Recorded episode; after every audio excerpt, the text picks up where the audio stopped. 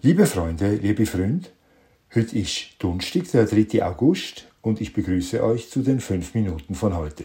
Wie angekündigt, jeden Dienstag und jeden Donnerstag während der Sommerpause eine Geschichte aus meiner Zeitungskolumne Logbuch im Jahre 2008. Was ich hier vorlese, habe ich vor 15 Jahren geschrieben.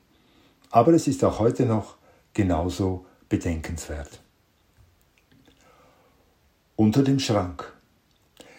Ich könnte irgendein Beispiel nehmen. Also greife ich ein Gespräch heraus, in welchem es um Atomkraft und um Italien ging. Mit selbstverständlicher Überzeugung behauptete ich, auch Italien besitze Atomkraftwerke. Mein Gesprächspartner, der es offenbar besser wusste, erwiderte mit derselben selbstverständlichen Überzeugung, Italien besitze keine. Ein Blick ins Internet bestätigte ihm die Richtigkeit seiner Annahme. Innerhalb Minuten, wenn nicht sogar innerhalb Sekunden wussten wir, dass Italien zwar Atomstrom bezieht, aber selber kein AKW hat. So leicht ist es heute, die Wahrheit zu finden.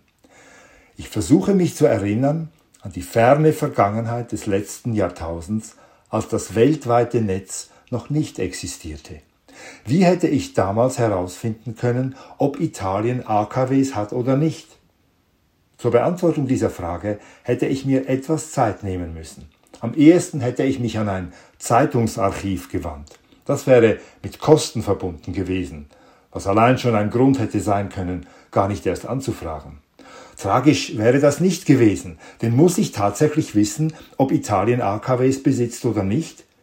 Überhaupt nicht muss ich so etwas wissen. Ein Nachteil wäre mir daraus nicht erwachsen.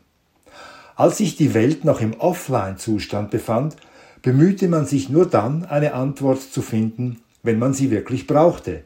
Das ist einer der Unterschiede zu heute. Der Zeitungsarchivar hätte die Hängeregistratur geöffnet und die Mäppchen Italien oder Atomkraft Ausland herausgesucht. Mit Glück wäre er fündig geworden. Ich hätte auch das Telefonbuch hervornehmen und der Schweizerischen Atomkraftwerkvereinigung anrufen können. Ein Experte hätte mir meine Frage vielleicht beantworten können. Aber vorher hätte er misstrauisch nachgefragt, wozu ich das wissen müsse. Das alles lässt sich heute vermeiden. Auch das Telefonbuch selbst brauche ich nicht mehr.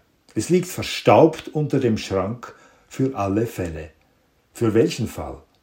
Das Telefonbuch steht für die leise Befürchtung, unser virtuelles Schlaraffenland könnte sich plötzlich in Luft auflösen. Und es würde bloß noch ein einziger Satz auf dem Bildschirm stehen. Die Webseite kann nicht angezeigt werden. Den Satz kenne ich. Wir kennen ihn alle. Er ist wie das Symptom einer Krankheit und jedes Mal, wenn er so dasteht, erschrickt man ein bisschen und denkt, mache ich etwas falsch? Ein Neustart erlöst uns, die Verbindung ist wieder da, alles funktioniert wie gewohnt und das Telefonbuch bleibt, wo es ist, unter dem Schrank. Eines Tages werde ich es entsorgen und fest daran glauben, dass ein Schlaraffenland, das Wirklichkeit wurde, Wirklichkeit bleibt.